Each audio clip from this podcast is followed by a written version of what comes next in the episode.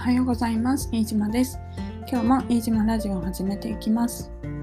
このラジオでは会社員をしながらヨガやメディテーション、スイミングなどを教えている飯島が、えー旅や水中活動、メディテーションやものづくりなどを中心に日々のことを毎朝配信しております。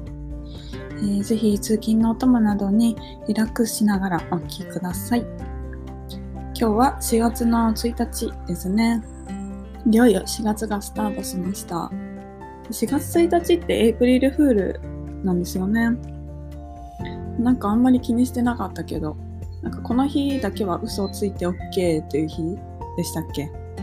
そう、でも、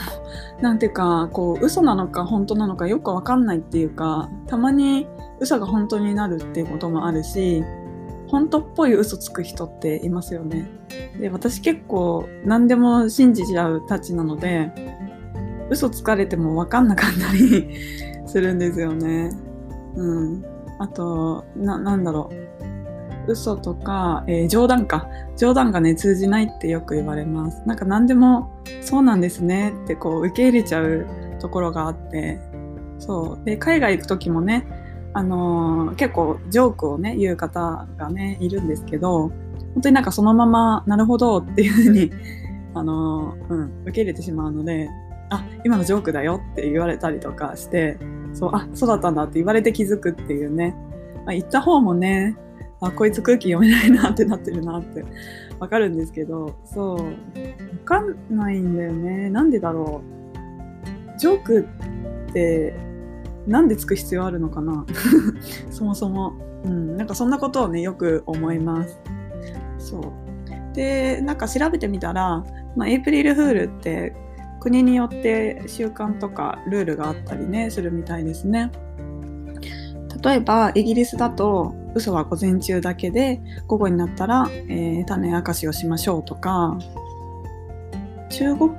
あと中国とイスラム圏はエイプリルフールっていう文化がなかったりとか、うん。あと、これは禁じられてるのかな？うん、そういう国もあるみたいですね。うん。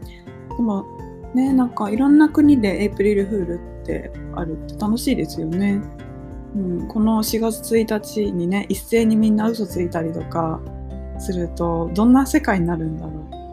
ね、あんまり気にしてなかったんですけど、ね、どんな感じなんだろうな。なんか、嘘ついてもね、叶っちゃったら、まあそれはもう嘘じゃなくなるのかな。うん、どうなんですかね。そう。で、えっ、と、今日の本題はですね、あの、昨日、たまたま欲しかったものがね、あの手に入ったっていう話をしていきたいと思います。えー昨日ね、あの、ちょうどランニングをしてて、で、その帰りに、えー通った場所で、ご自由に持って行ってくださいっていう風にいろいろ置いてあったんですよ。で、そこの道はいつも通るし、あのそう知ってる道だしでそのいろいろねベッドとかね家具とかね置いてあってでご自由に持ってってくださいって結構大物揃いだったんですよ。会社なのかな？うん会社のね前のなんかちょっとしたスペースに置いてあってそう。本当にななんだろう。あの IKEA とかそういう場所でよく家具とか飾られてんじゃないですか。展示してあって。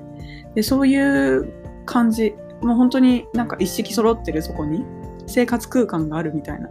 感じで。でこれ最初何事かなって思ってびっくりしたんですけど。でもいらないんで持ってってくださいっていうふうに言われて。あじゃあ欲しいものあるんでもらいますみたいな感じでね本当にびっくりしました。私はあの棚とえっ、とあとねあのなんだあのリンゴ？本物じゃないやつね。リンゴえー花瓶とあとファイル？をもらって帰りました。結構重たかったんで腕がパンパンになったんですけど。そうもう予期せぬ出会いでね。でランニングしてたから本当になんか何もこう他に持ってなくって、うん、だからそうただただ自分でこう手で持って持って帰ったんですけど、うん、あのーねこういうなんかギフトエコノミーっていうんですかね。そういう世界観すごくいいなって思ってて物が循環するシステムというか、ね、いらなくなったら必要な人のもとにこう渡っていく。でまだ使えるから捨てちゃうのもったいないし、うん。ねまあ、リサイクルっていう方法もありますけどちゃんと形としてねまだ使えるものですしそうやってこう誰かが使って次の人に渡っていってでどんどんどんどん渡っていくっていうのがいいなっていうふうに思います。何でもね、まあ、特に東京にいたら何でも買うことができるんですけど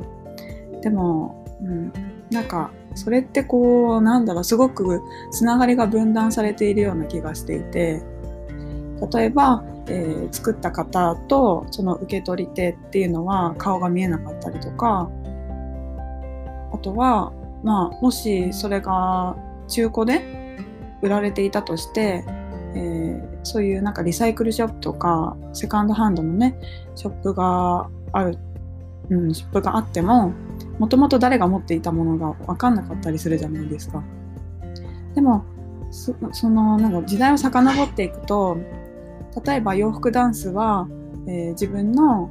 お父さんやおじいちゃんおばあちゃんから受け継いでいるものとかね。まあ、うん、結構家具とかあと着物とかかな、ね、こう受け継がれてきたものっていうのが昔はもっとありましたよね。でそういうのいいなっていうふうに思ってます。そう。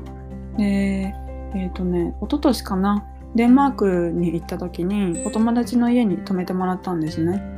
ですごくこう素敵なお家でで家具も素敵だったんですよであこの家具素敵だねっていう風に言ったらこれはおじいちゃんからもらったのだよとかこれ友達が引っ越す時にいらないって言ってくれたんだとかそうなんかね物がすごくこうなんだろう循環しててでそう買う必要がないって言っていて、うん、それってなんかいいなっていうふうに思います。受け取った方もねあこれは誰かからもらったものだってこうなんかすごく大事にしようって思うじゃないですか。うんね、ただこう買ったものだとやっぱりなんかなんだろうなちょっとねあの扱いがなんかどうでもいいなっていう扱いになっちゃうかもしれないけど、うん、でそういうのがすごくいいなっていうふうに思ってます。で私もねなんかいろいろこうもう使わないなって思ったもので誰かが受け取ってくれるのであればやっぱりこうやってこう次に渡していきたいなっていうふうに思うし、うん、なるべく一つ一つのものを長く使っていきたいなっていうふうに思います。えー、では今日も最後までお聴きいただきましてありがとうございました。えー、今日はね、まあ、ギフこれギフトエコノミーっていうのに合ってるかな？うん。まあ、そうやってね、こう、なんだ受け継がれていくものがこう循環する、うん、仕組みっていいなっていうことをお話しさせていただきました。えー、お知らせですが、オンラインでヨガやメディテーションのクラスを開催してます。えー、次回は今週の金曜日4月2日の夜7時から、えー、オンラインでメディテーションのクラスを開催します。